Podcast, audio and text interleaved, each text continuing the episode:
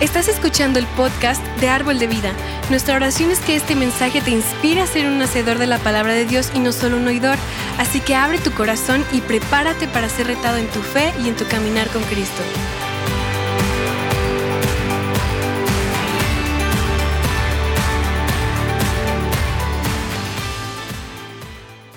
Estamos en una serie haciendo sombra y hoy hay un tema increíble, una, un tema extraordinario el tema, dígale al que está a su lado, es para mí.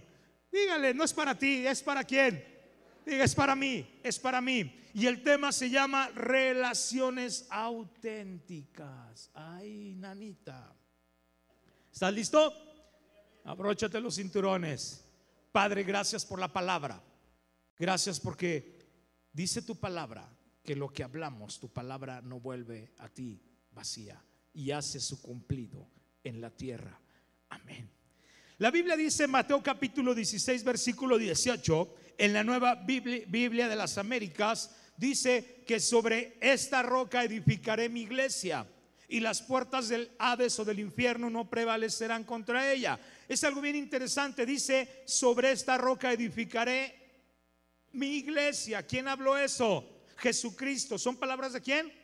Del apóstol Pablo, de Pedro, del apóstol Richard. No, son palabras de Jesucristo y es algo bien interesante. Leemos esa escritura todo el tiempo, es una escritura popular. Lo impresionante de esta escritura es que Jesús lo hace tan personal.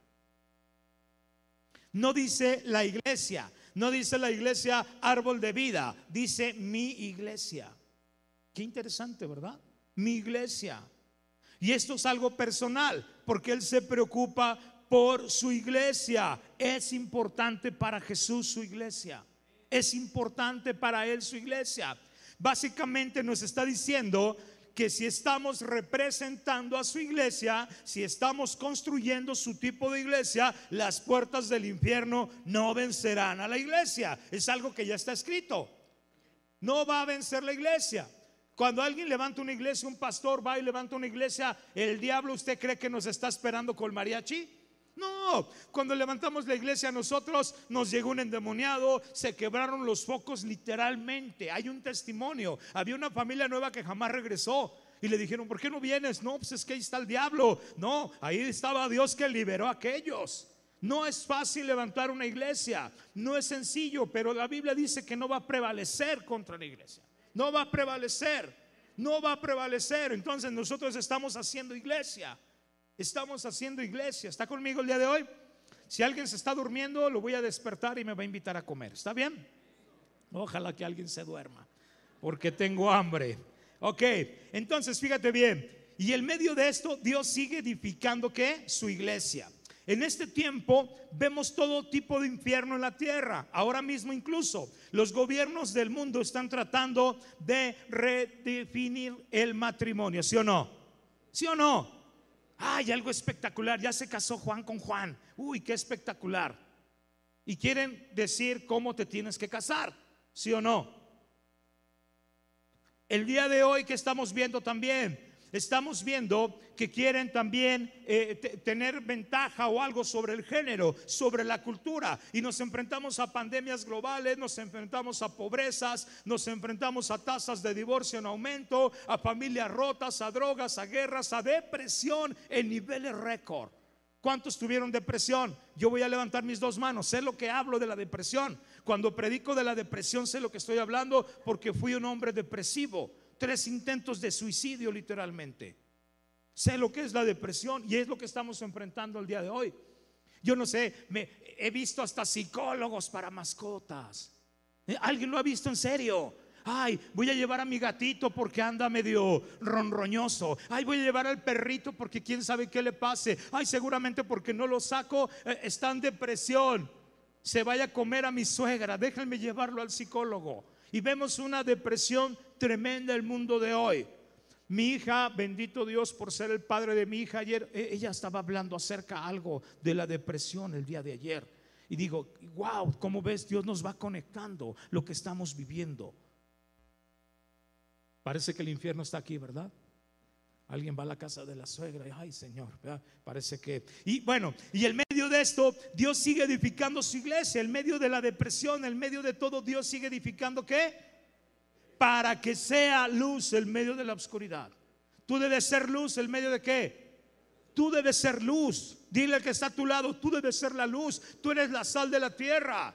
Tú eres el que le da sabor al caldo. ¿Sí o no? Por eso no vayas de amargado a la casa de la familia, no vayas de amargado a un estudio. Ve alegre, porque eres qué? El que representa qué? La iglesia. Eres el que representa la iglesia. Y es importante que recordemos lo que Dios ha llamado a ser esta iglesia árbol de vida. ¿Cómo quiere que sea su iglesia en el mundo de hoy? Entonces, durante las últimas semanas hemos estado examinando disciplinas, diga disciplinas. Ay, disciplinas. Ya se oyó mejor. ¿A cuánto les gustan las disciplinas? Dígalo. No nos gustan las disciplinas. Dile a tu hijo, tiendes tu cama. ¿Para qué si en la noche me voy a acostar? ¿No les gustan qué? Lava tu trastecito. ¿Para qué si, ah, mañana te doy de comer en el mismo ingrato? A ver si no te gustan las disciplinas. Pero no nos gustan las disciplinas, ¿verdad? No nos gusta escuchar ese, esa alarma a las 5 de la mañana, a las cinco y media, 10 minutos más, ¿no? Cinco, ¿tú eres de los míos? Cinco minutos más, cinco minutos más, cinco minutos más. Y ahora sí, córrele porque ya se me va el coche. No nos gustan las disciplinas, ¿verdad? Ahora, escúchame bien. Así que hoy estamos diciendo que nuestra iglesia tiene que ser una, una, iglesia de relaciones auténticas. ¿Te gustan las relaciones auténticas? ¿Te gustan las relaciones honestas? ¿Te gustan las relaciones que transforman? Piensa con quién estás compartiendo tu vida en estos momentos. No me digas tu esposa, piensa en un amigo, piensa en un mentor. ¿Quién está, quién está eh, eh, haciendo algo diferente en tu vida el día de hoy? ¿Qué tipo de amistades tienes? ¿A quién estás siguiendo en el Face? Ay, ¿a quién estás siguiendo? ¿Qué libro estás leyendo? La Biblia, pastor. Sí, tienes que leer algo más. Algo más. Los últimos años Rema nos cambió la vida. Los que estamos en Rema sabemos eso. Yo creo que los últimos cuatro años, sin mentirte, he leído unos 150 libros. Y ahorita, si usted puede ver mi mochila, traigo dos más. No me, me encanta leer libros. Y acabo de comprar uno buenísimo que me recomendaron. Mafalda. Ay, me gusta Mafalda. Ya lo había tenido, pero, ah, qué. Bueno, ¿alguien ha visto Mafalda? Increíble cómo escribe Kino, ¿no? Este hace dice, oye, tiene razón este cuate. Entonces, fíjate bien, voy a leerlo. En otras palabras, creemos que es fundamental que seamos parte, que digo, eh, honestamente necesitamos relaciones honestas, auténticas y transformadoras. En otras palabras, creemos que es fundamental que seamos parte de un grupo vibrante, auténtico, honesto y que te cambie la vida. Ay, ay, ay. ¿No necesitas un grupo de esos? ¿No necesitas un grupo que te cambie la vida? ¿No necesitas ir a un lugar donde te abracen, donde te digan, Santiago, todo va a estar bien, Santiago, todo va a estar bien en tu vida, todo va a estar bien en tu vida? Cuando alguien viene conmigo, pastor, tengo esta broncota, les digo, todo va a estar bien. ¿Y tú cómo sabes? Porque mi Dios sabe arreglar problemas, porque mi Dios sabe solucionar las broncas donde tú te metes. Dale un aplauso al rey. Para eso necesitamos un grupo de vida. ¿Estamos? Necesitamos relaciones. Fuimos hechos para las relaciones. Fuimos hechos para relacionarnos. Fuimos hechos para relacionarnos. Fuimos hechos para relacionarnos. Recuerda que tú, fíjate bien, es bien interesante esto, tú eres el resultado de las cinco personas con las que te has relacionado los últimos años. Ay, ay, ay. Tú eres el resultado de las cinco personas con las que te has relacionado los últimos años. Por eso es tan importante que tengas buenas relaciones con personas que te van a alentar.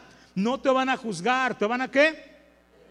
Personas que se van a preocupar por ti, que estarán allí para ti, para tu familia, personas que aman a Dios. Y este mes, ¿qué crees? Vamos a lanzar de nuevo el ministerio de grupos de vida en ambas iglesias y darle una ofrenda de palmas al rey. Estamos levantando grupos de vida. Necesitamos los grupos de vida. Dígale que está a su lado, necesitamos los grupos de vida, necesitamos los grupos de vida. Yo necesito un grupo de vida. Es más, yo nací en un grupo de vida. Ahí en un grupo de vida, y te voy a dar testimonio, en el grupo de vida donde yo estaba, uno, dos, tres, cuatro pastores se levantaron de ese grupo de vida. Cuatro pastores de ese grupo de vida, en verdad. Cuatro pastores. Nos tocó ver gente que se iba a suicidar. Nos tocó gente que, que se iba a divorciar. Hoy están sirviendo al Señor, en verdad. En verdad.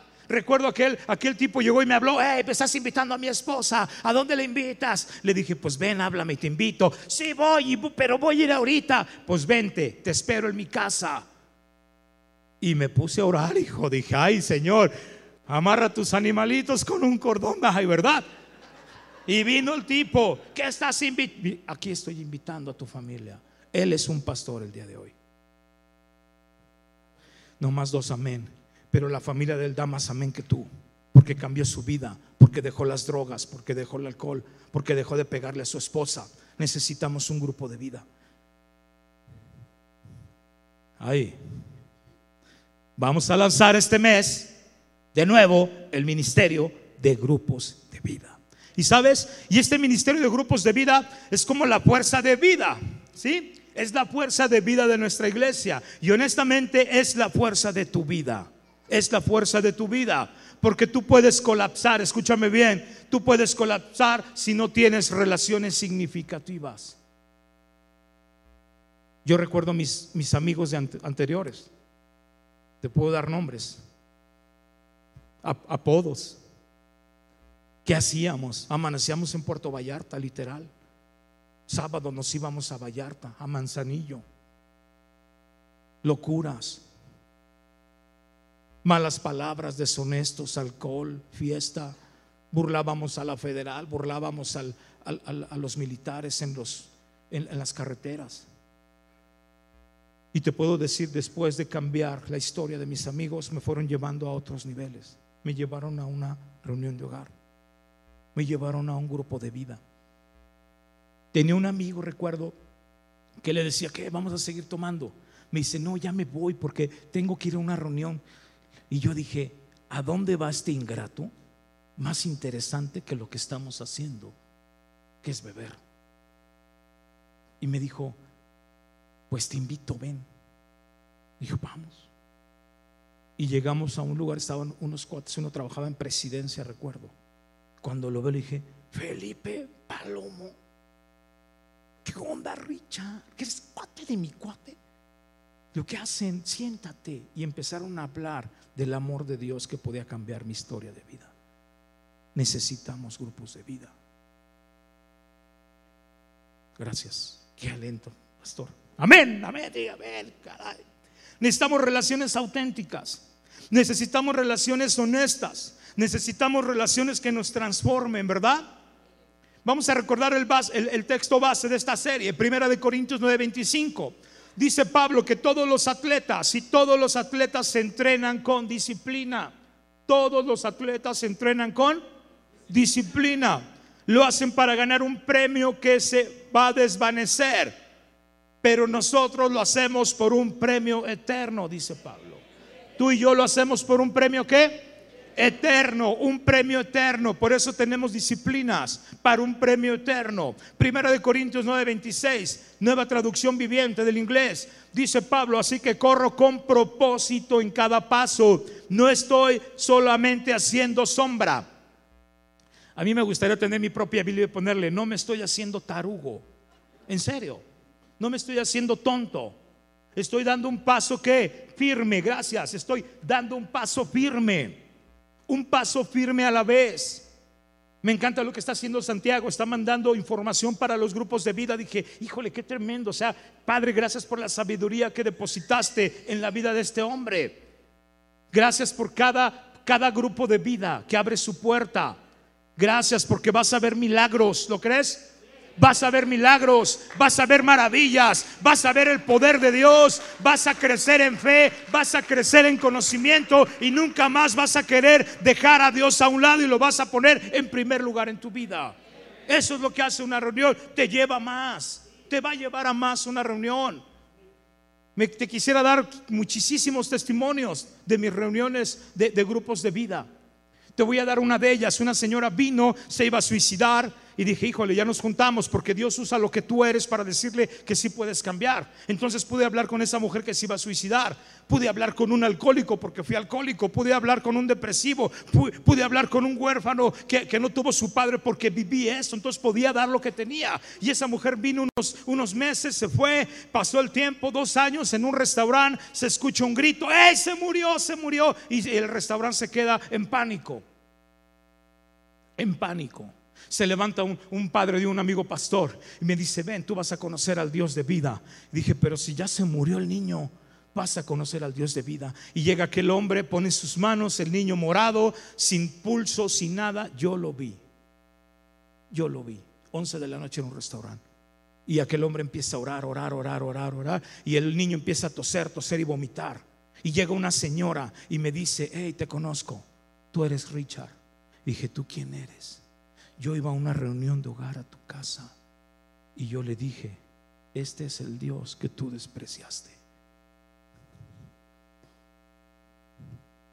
Vas a encontrar demasiado en un grupo de vida, porque se predica la palabra, porque Él es el que lo hace, no el hombre.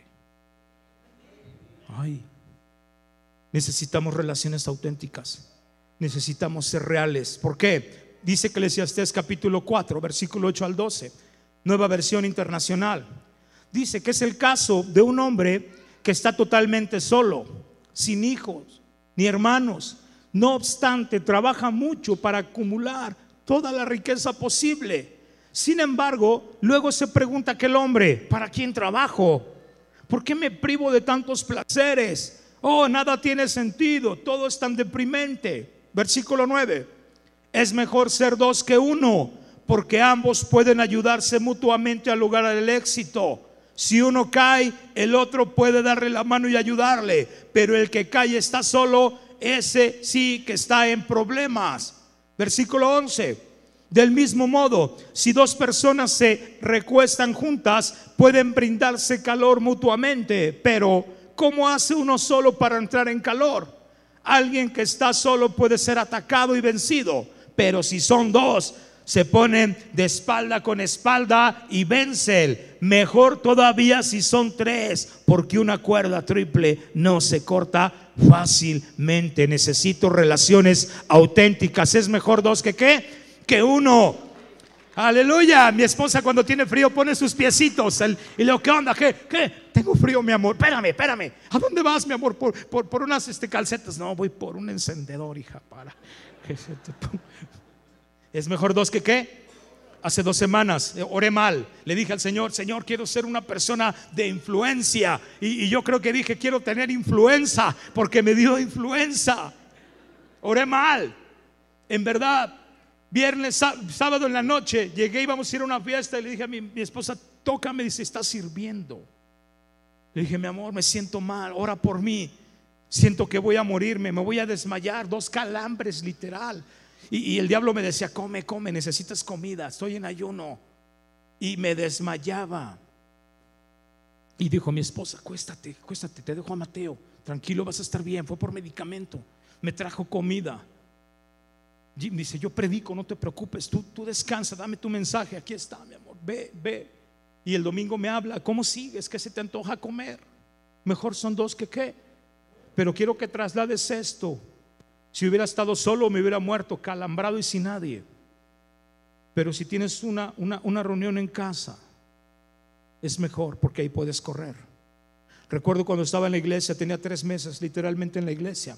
Yo era alcohólico. ¿Qué crees que hice los primeros tres meses? Dígalo, profeta, bebí. Bebí y no fui un domingo a la iglesia. Y me dice un hombre aquel, ¿por qué no viniste, Richard? Le dije, me avergüenza decirte, pero volví a tomar ayer. Soy hermano. Así me dijo, hermano. Qué bueno, lo que bueno que bebí. Qué bueno que dices la verdad. Qué bueno que me estás diciendo. Ven, pásate. Yo estaba en la, iglesia, en la iglesia literal hasta atrás. Pásate. Le dije, me da vergüenza. No, espera. Le pidió al pastor la oficina y me dice, ven. Y dije, me van aquí a crucificar. ¿Sabes qué hizo ese hombre? Se arrodilló conmigo. Y me dijo, Dios, pedimos perdón por la vida de mi hermano Richard, por su debilidad. Ayúdalo a salir adelante, mi hermano. No me crucificó, me llevó a su reunión, me llevó a su casa, me llevó a su estudio. Necesitamos relaciones auténticas. ¿Estás listo? Este versículo que estamos leyendo, este, este pasaje de Eclesiastés, le pusimos inciso A, no podemos estar solos. No podemos estar solos. Necesitamos de la compañía de alguien. Dice el versículo 8, vio a un hombre solitario, sin hijos ni hermanos. ¿Sabías que hay muchos expertos en salud pública que piensan que la soledad, la depresión, la ansiedad son la crisis de salud número uno en el mundo? Número uno. Ya no es el suicidio, ya no son las drogas, ya no es la guerra. ¿Es la qué? La soledad, la depresión. La soledad es una trampa de Satanás que te pone cuando tú estás solo, empiezas a deprimirte, empiezas a afanarte, empiezas a quejarte, te entristeces, te amargas por lo cual tu alma empieza a enfermar hasta llegar al punto de que no, no puedes cambiar tus pensamientos. Estudios dicen que la soledad es la causa de muchas enfermedades, a tal grado que pueden ser el factor de muertes prematuras o el suicidio. Y en estos últimos años, aparte de la pandemia, vimos cómo la depresión estuvo en aumento. ¿Qué está pasando? El alma está enferma, y viene de la soledad. Nada nos satisface, nos sentimos vacíos, no tiene sentido nuestra vida. Y entonces, ¿qué dice aquí en el libro de Eclesiastés? ¿Qué dice? Que este hombre nada le satisfacía. Dice que jamás le parecían demasiado sus riquezas. Recuerdo una señora cuando yo andaba de ebrio, en, el libramiento me detuvo y me dice, yo tenía un celular en ese momento, 5 de la mañana. Me dice, ¿me puedes prestar tu celular? Con mucho gusto, pero, pero estacionense, no se lo vaya a robar. Y le dio risa. Me dice, ay, no te preocupes, tengo para comprar tu celular, tu coche y todo. Le digo, ¿por qué no compra uno? Préstamelo. Tenga, señora. ¿Cómo te llamas? Recuerdo el nombre. Dije, híjole, lo recuerdo. Y habla por teléfono, hace una llamada. Me dice, te habla mi hija. Señora, señorita, un placer, soy Richard. Si le pido un favor, señor Richard, no se mueva de ahí. No deje ir a mi mamá. Dije, oiga, pero es que yo estoy ebrio, no quiero, me, no, no me dé explicaciones, no se preocupe, no se mueva. Y yo ahí quietecito. 25 minutos, llega un yeta, se baja la, hija, se baja en pijama, el marido en pijama y recuerdo dos niños en sus, en sus sillitas atrás amarraditos, los nietos. Y lo que tienes, mujer, me quiero suicidar. ¿Por qué? ¿Por qué no te vas de viaje? Ya fui. ¿Por qué no te vas allá? Ya lo hice. ¿Por qué no esto? Ya lo hice. Nos vemos, Dios le bendiga. Yo no era cristiano, obviamente. Nos fuimos a Guanajuato al menudo y le dije a mi amigo, vamos a hablarle a cómo sigue la señora. Seis de la tarde. Hola. Y se escucha el lloradero, el mariachi. En cuanto nos fuimos, se metió a un lugar que ya sé dónde y sacó de su cajuela una pistola y se mató en frente de sus nietos. Y ahí fue donde Dios me hizo clic a mi vida. Me dice, ¿tú crees que vas a ayudar con alcohol a las personas? ¿Tú crees que las vas a ayudar? Échale ganas. Tú necesitas algo más, Ricardo. Y soy yo. Ah, Señor. ¿Cómo puedes estar satisfecho? Luego de la respuesta en el siguiente versículo, versículo 9, ¿cómo puedes estar satisfecho? Más vale dos que uno, porque dos son mejores. Dos es mejor. Necesitas tener a alguien más en tu vida, necesitas tener relaciones significativas. ¿Por qué? Número uno, porque obtienes más fruto de tu esfuerzo. En otras palabras, hacen más que el trabajo de uno, hacen el trabajo de diez, porque hay un efecto multiplicador cuando te unes a un equipo de verdad. Número dos, si caen uno, ¿qué dice? El uno levanta al otro. El uno levanta al otro. El uno levanta al otro, es mejor dos. Te voy a hacer una pregunta. ¿No te alegra que si tienes relaciones significativas, siempre haya alguien que pueda animarte? Siempre va a haber alguien. Siempre. Mi teléfono, en verdad, con respeto digo, suena. Ayer me habló una persona. ¿Quién eres? Ay, me conozco, la conocí en México, pastor. Soy. Hola, ¿cómo estás? ¿Qué pasa? Estoy pasando esta situación. ¿En qué iglesia vas? No tengo iglesia. Número uno, busca una iglesia. ¿Estás sirviendo? No, buscan dónde servir. ¿Te asistes a una reunión de hogar? No, busca una reunión de hogar. Y te va a cambiar la vida en seis meses. Y si no te la cambia, dejo de predicar. Te va a cambiar la vida. Necesitas relaciones significativas. Necesito relaciones significativas. Necesito matrimonios sólidos que me ayuden a mi matrimonio. Necesito líderes que me corrijan en mis errores, porque tengo muchos. Si te los digo, ni me dejas predicar aquí, Pepe. Hay, hay del que cae, hay del que cae y no tiene quien lo levante.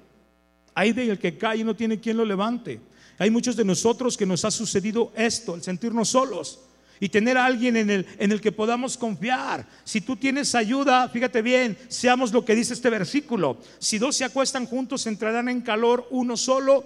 ¿Cómo va a calentarse? Uno solo puede ser vencido. No importa lo fuerte que tú te sientas, si tú estás solo, la vida te va a devorar. Conocí un exfutbolista profesional que jugaba en mi equipo, el mejor equipo de México, tú lo sabes. ¿Quién es Valente? El Cruz Azul, bien Valente. No te lo reveló carne ni sangre. Y este exfutbolista iba, llegó a ir a mi congregación, se hizo mi amigo. Y era un hombre preparado y fuerte. Jugaba a nivel profesional, pero llegó un momento donde su vida quedó solo. Y de repente lo llegamos a ver tres veces que no iba a la iglesia. ¿Y dónde está fulano de tal? ¿Quién sabe dónde vive? Yo, pastor, vamos esta noche, viernes. Llevamos comida, fruta, ofrenda y llegamos a su casa y no tenía luz. Estaba listo para suicidarse. Vente, hijo. Ah, pastor, ¿es mejor dos que? Es mejor que permanezcas dentro de la iglesia a que estés solo. Es mejor que vayas a un grupo de vida a que estés solo. Porque por más fuerte que te sientas, te va a devorar el diablo. Y si no te devora el diablo, te va a devorar tu suegra. Ay, no, va. Ok. Lo que quiero que entiendas es que queremos ser una iglesia de pequeños grupos de personas, grupos de vida donde tengamos todas estas diferentes pequeñas comunidades de fe. ¿Sí? Por cada grupo de vida es como una familia. Como pastores, escúcheme bien, no podemos cuidar de todos ustedes, en verdad. No podemos. No podemos, nos desgastaríamos. Le podría, eh, la, mayor parte de los pastores mueren de infarto. Yo no quiero morir de infarto, quiero morir de viejo, en verdad. Mis hijos dicen, pues ya mero. ya mero. ¿Veis? Me ven viejo, ¿ah? Pero no saben que me porto como de 20. Y me siento de 15. Ay, ay, ay. No, Aleluya, sí Señor, dígale al que está a su lado, estamos chavos, Dios rejuvenece, la palabra rejuvenece. La palabra rejuvenece. Tengo 51 años, campeón en mi categoría en tenis, tres campeonatos. Estoy jugando pádel, juego tenis, soy fuerte, estoy estudiando. Me falta aventarme de un paracaídas, pero mi mujer no le ha llegado al precio. Le dije, me aviento si me das una buena ofrenda. ¿Estamos chavos o no? ¿Estás chavo, compadre? Nada, ¿cómo andas? Ay, más o menos. hombre. ¿Cómo andas? Luchando, pues cómprate una máscara. Batallando, súbete al ring. El diablo me trae, métete en disciplina, ora, ayuna, lee la palabra, haz tu devocional y vas a ver que vas a estar bien. ¿Qué? Que ni el diablo se aparezca, ¿o no? El diablo te tiene que tener miedo a ti cuando te levantas, ¿no? Te tiene que tener miedo. Chin, ya se levantó otra vez Pepe orar. Carajo. Te tiene que tener miedo a ti. Número dos, el cambio de la vida real, señores, no ocurre en la televisión, no ocurre en las novelas, ocurre en el contexto de las relaciones. ¿Dónde ocurre? ¿Sabes cómo puedes lograr esto? Uniéndote con personas que tengan la misma fe que tú o de quienes quieres aprender, ¿sí o no? Yo quiero aprender de alguien más, me junto. Quiero aprender del pastor Jeb, estoy ahí, lo veo, lo observo. Y él me dice, te recomiendo este libro, invierto en ese libro. A ver, ve este, ahí está, pastor, este lo estoy leyendo, invierto en lo que él me dice. Richard, tienes que corregir esto, tienes que, ya no cuentes tantos chistes, pastor, solamente dos, por favor, dame chance, pastor, no me des ofrenda, pero no me limites, pastor, no, no, pero me va corrigiendo, ¿sí? Mi esposa me corrige a menudo, todavía hoy en la mañana, a menudo. A ella le habla el Espíritu Santo.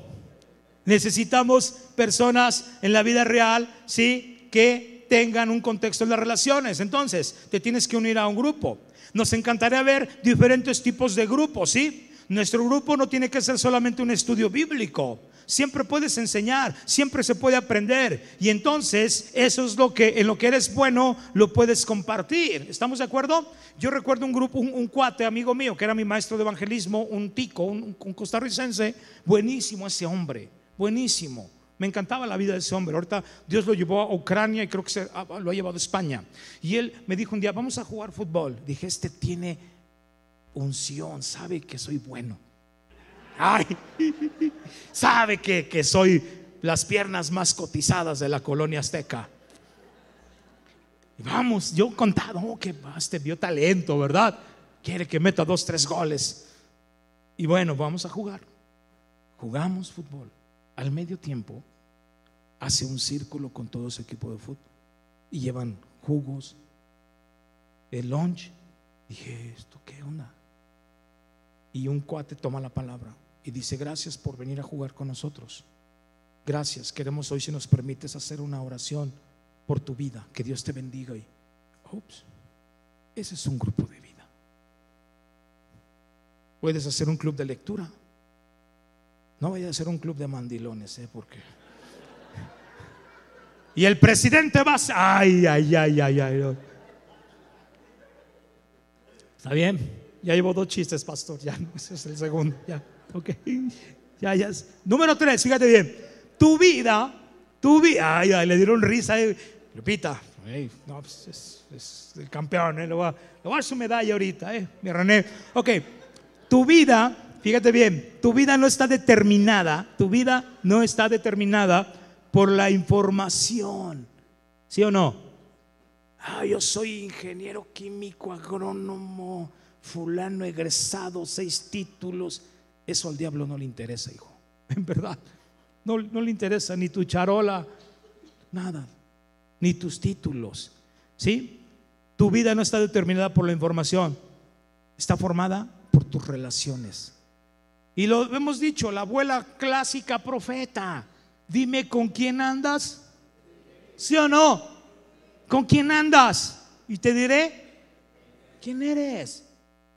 ¿Con quién te estás juntando? ¿Quién te está llevando a otro nivel? ¿Quién te está ayudando a crecer? Yo a mi hija la estoy disciplinando. Pregúntale un día que la veas. ¿Cuál es tu rutina, hija, con tu padre? Todos los días me lleva a la escuela, me hace correr, nos llevamos eh, café, oramos, ora él un día, oro yo otro día y pone podcast. Me encanta Dante Gebel. Vamos a ir, ah, qué buen punto. Ah, la estoy capacitando, la estoy instruyendo. Y cuando se baja le digo, tú eres influencia, hija, no influencia como yo, ¿eh? eres influencia. Capacitándola, ¿sí? Relacionate con gente bien. No sigas a la gente mal, la gente te tiene que seguir a ti, con respeto lo digo. No, no es vanagloria, ¿sí me explico? La gente te tiene que seguir a ti, no tú a la gente, al mundo. ¿Estamos? Romanos 12:5 dice, la palabra de Dios para todos. Somos muchos, pero todos formamos un solo cuerpo. ¿Somos un qué? ¿Tres cuerpos? Somos uno solo, un solo cuerpo. ¿Sí? en nuestra relación con Cristo y como parte de ese cuerpo, cada uno pertenece a los demás. En otras palabras, señores, nos necesitamos unos a otros. Dile al que está a tu lado, te necesitamos. Ahora dile, me necesitas. Sí, me necesitas. Ya lo dijo el profeta Luis Miguel, tú me necesitas como el aire, me necesitas. ¿No? Como el aire, ¿sí o no? Nos necesitamos. Fíjate bien, algo bien interesante aquí. Hay un perfil psicológico que te vamos a aplicar. ah, no te creas. Hay un perfil psicológico interesante que las personas utilizan para conocerse mejor. ¿Sí? Yo soy pastor, no psicólogo. ¿Y cómo comprender cómo piensas? ¿Cómo comprender tu personalidad? y cómo comprender cómo reaccionas. No sé si tenemos la foto, pero se llama, no sé si está bien pronunciado, la ventana de Yohari. ¿Sí, ¿Sí está ahí? Y ok, y entonces en este perfil se divide en cuatro cuadrantes. ¿En cuántos? Uno, el primer cuadrante es el área pública. ¿Qué significa eso?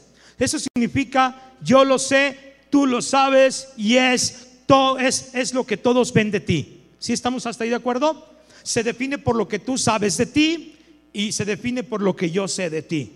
Ejemplo, yo sé que Valente está viendo ahorita el fútbol en su celular. Yo, él lo sabe, yo lo sé. O sea, lo sabemos los dos, ¿estamos hasta ahí de acuerdo? Los dos lo sabemos. En otras palabras, si empezamos a hablar, inmediatamente sabré algunas cosas sobre ti. ¿Dónde anda Pepe? Ah, está orando. Ya sé que está orando. O sea, ya lo sé, pero sé nomás hasta ahí que tú lo sabes. ¿Estamos hasta ahí de acuerdo? Ok, ahora, se ve como te ves, tal vez puedas detectar tu personalidad, pero honestamente no te conozco realmente. Desafortunadamente, las experiencias religiosas, ya lo dijo el profeta Enrique Iglesias, ¿verdad? Solamente algunos. Este, las experiencias religiosas de la mayoría de las personas están en este cuadrante, ¿sí? Todo es fingir, todo es actuar de una manera religiosa, pero nunca hay un crecimiento real. ¿Te ha tocado ver personas? ¿Cómo andas después de 20 años? luchando, pastor. Ore por mis ventas después de 20 años. Los he visto. Y siempre que me hablan para orar, ¿por qué cree? Por lo mismo, ventas, ventas. Un día le dije, deja el trabajo. Si no vendes, ¿sí o no? Pues cámbiale de chamba. Cambia de patrón. El paz de ser tú. No estás creciendo porque somos aparentes, vamos a la iglesia, pero no tenemos que. Por eso te dicen en tu casa, ¿de qué te sirve que vas? Ay, ay, ay, no, no, no, ¿verdad? ¿De qué te sirve que vas si no hay qué? Pues cambios, no estás teniendo un cambio. Y esto dice Mateo, dice, todo lo hacen para que la gente los vea. ¿Sí o no? Usan filacterías grandes y adornan sus ropas con borlas vistosas. Traes tu Biblia de, de 6 kilos en el camión, ¿no? tu Biblia, así como diciéndome, pregúntame algo. ¿Cuántos, cuántos libros tiene tu Biblia? pregúntame otra. Ay, ay, ay. ¿No? Y trae ahí, pero, ah, pero a tu corbata de la Biblia, Juan 3:16, ¿no? Pero no creces. Y esa es la etapa esa. Yo estuve ahí, no te preocupes. Unos dicen que todavía no salgo, pero quiero crecer. ¿Está bien? Número dos del cuadrante, la máscara. Ya lo dijo el profeta Rigo Tobar. Esa gente culta, que, sabe de Biblia, sabes de Biblia, ¿verdad René? Sabes de, de alabanza fina. Ok, la máscara, dice, es el área oculta. Hey, yo lo sé, pero tú no lo sabes. Esta área de nuestra vida se define como la parte de mi vida que yo sé, pero ¿qué? Pero tú no lo sabes. Ay, qué interesante. O sea, son mis secretos de amor.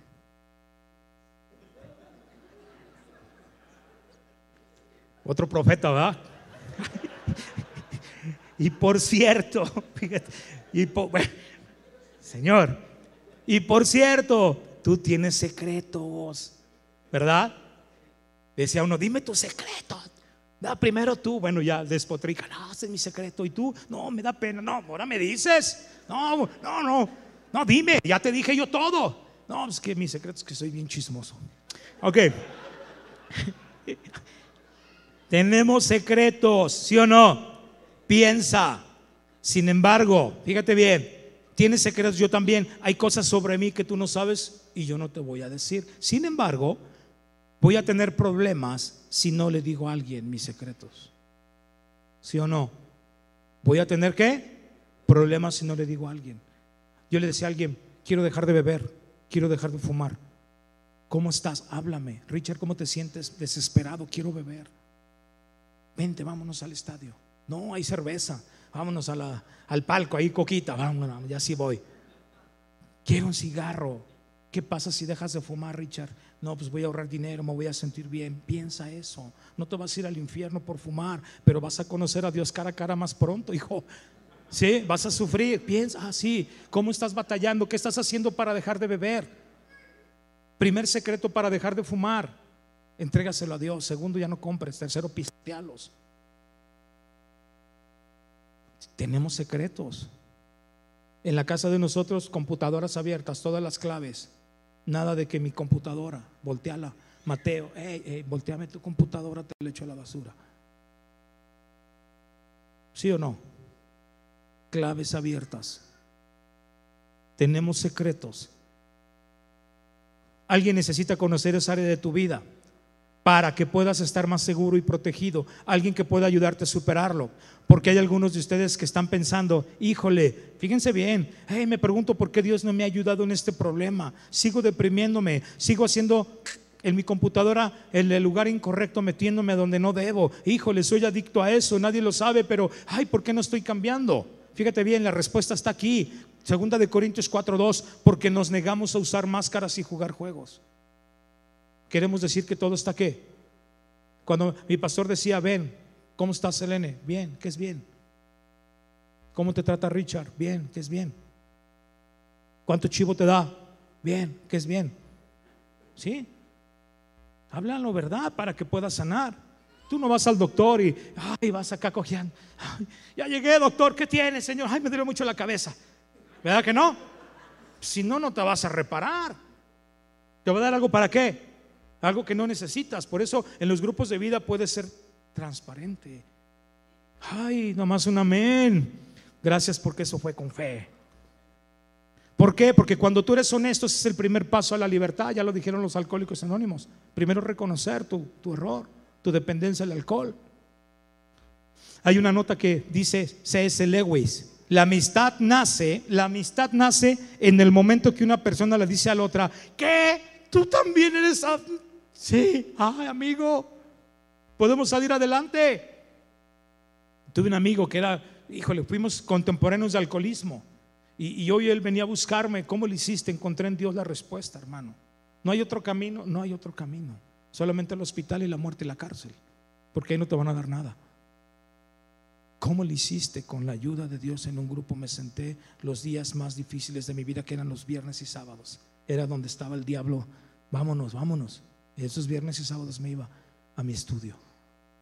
Tenía un estudio, tuve cuatro estudios, cuatro daba, lunes, martes, decía a Santiago, los sábados tenía uno en Silao a las 7 de la mañana, un estudio, una reunión de hogar en una empresa.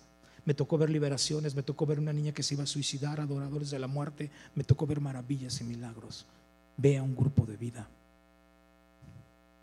Mm. Santiago 5:16, por eso dice la Biblia, confiésense unos a otros sus pecados y oren unos por otros para que sean sanados. La oración del justo es poderosa y eficaz. Una oración del justo es power, dinamita y qué? Y eficaz. Eficaz una oración.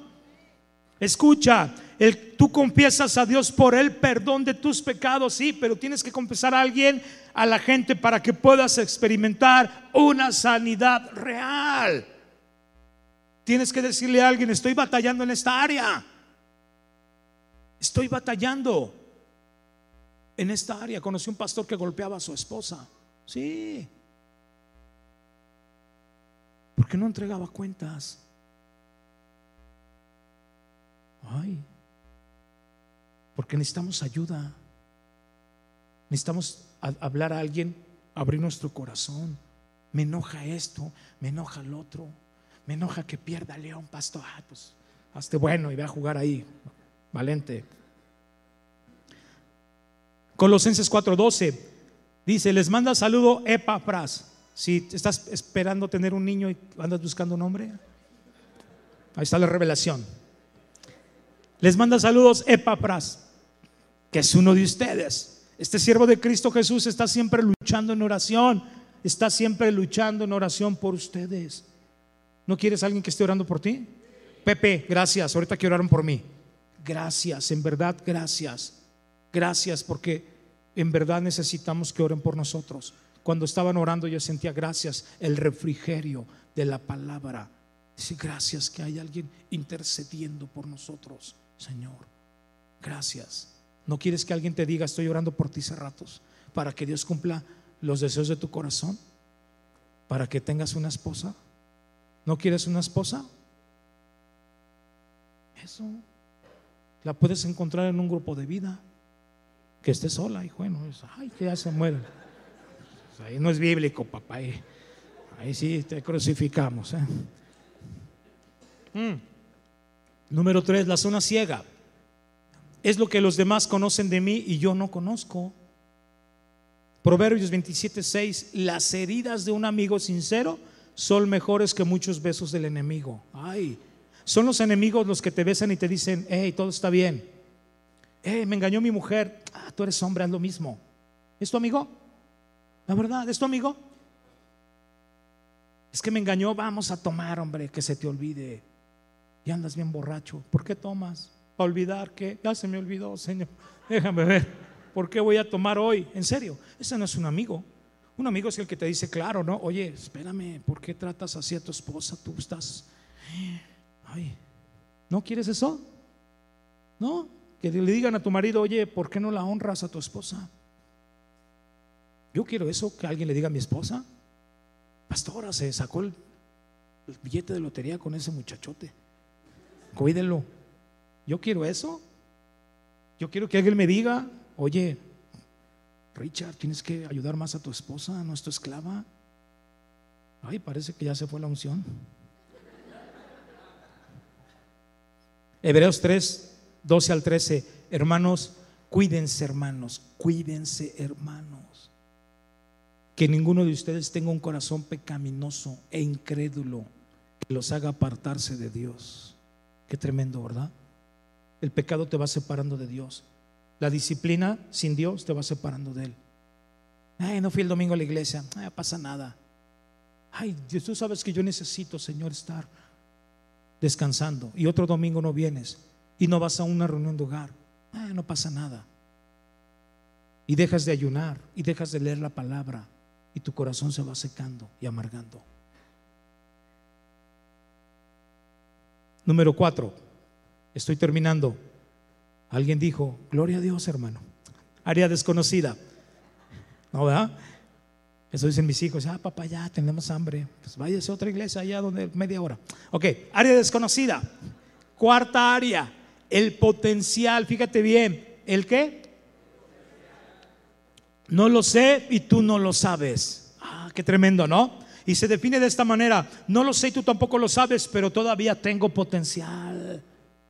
Todavía tengo qué? Y esta, y esta es la parte que Dios sabe. Y hay una parte de tu vida de la que aún no te has dado cuenta. Déjame decirlo de esta manera, aún no has experimentado la mejor versión de ti. Si tú estás satisfecho con el lugar en el que te encuentras hoy, está bien, pero yo no estoy satisfecho del lugar en que me encuentro el día de hoy. Necesito que más. Pero aquí está el problema. No sé qué es y muchas veces tú tampoco lo sabes lo que es, pero la pregunta es, ¿cómo encuentro ese potencial? ¿Cómo encuentro esa llenura, pastor? Y lo encuentras cuando nos juntamos con otros en una reunión de hogar. Ahí encontramos el potencial. Ahí encontramos lo que Dios tiene para ti. Ahí encontramos, ahí saca lo mejor Dios de quién? De ti, hijo, en ese lugar. Porque la Biblia dice, el hierro se afila con el hierro y el hombre en el trato con quién?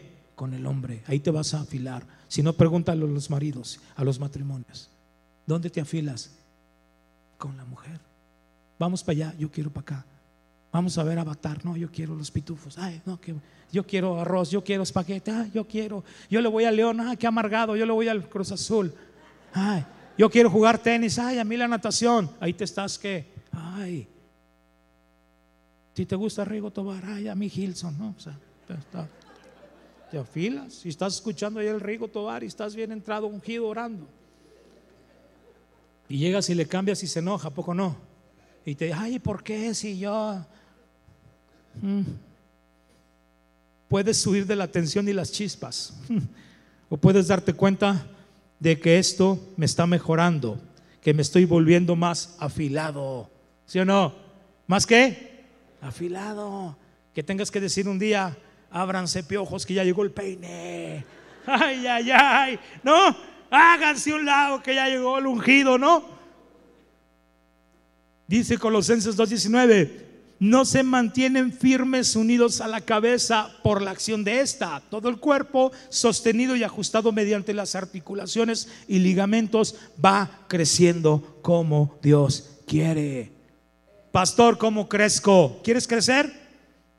Uno, ¿quieres crecer? ¿Quieres crecer en serio? ¿Quieres ver el poder de Dios? ¿Quieres ver la unción? ¿Quieres sentir la dinamita? ¿Quieres que el Espíritu Santo te levante de madrugada? ¿Quieres que Dios te revele sus planes? ¿Quieres que, ¿Quieres que Dios te dé sueños? ¿Que te dé visiones? ¿Que te dé palabras proféticas? ¿Quieres que Dios use tu vida? ¿Que Dios use la de tus hijos? Si quieres eso, entonces ¿sabes qué? Tienes que unirte a un grupo de vida. Tienes que unirte a un grupo de vida.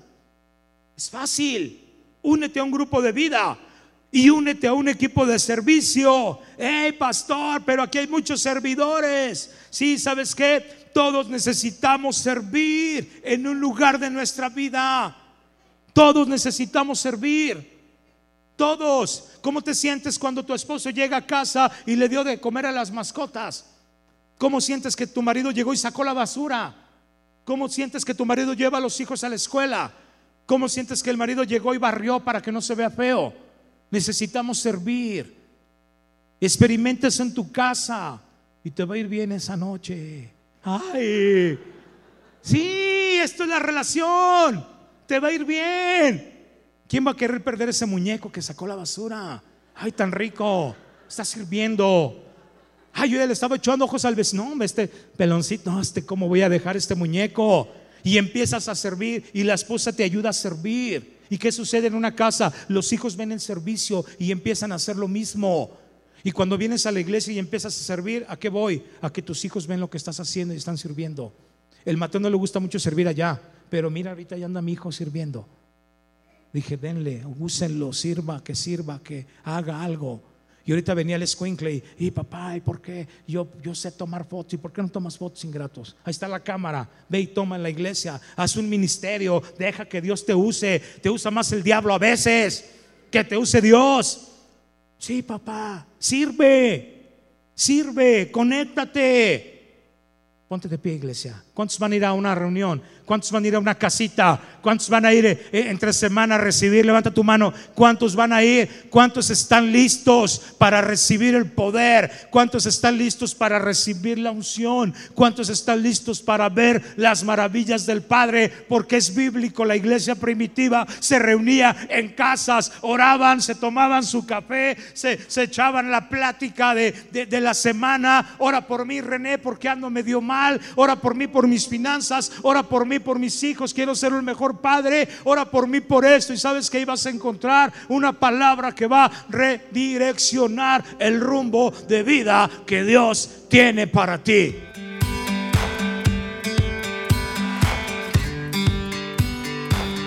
Esperamos que hayas disfrutado de esta palabra. Puedes encontrar más mensajes e información sobre nuestra iglesia en www.arboldevidaleon.com.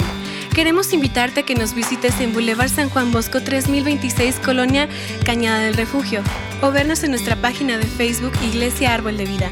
Una vez más, gracias por escucharnos.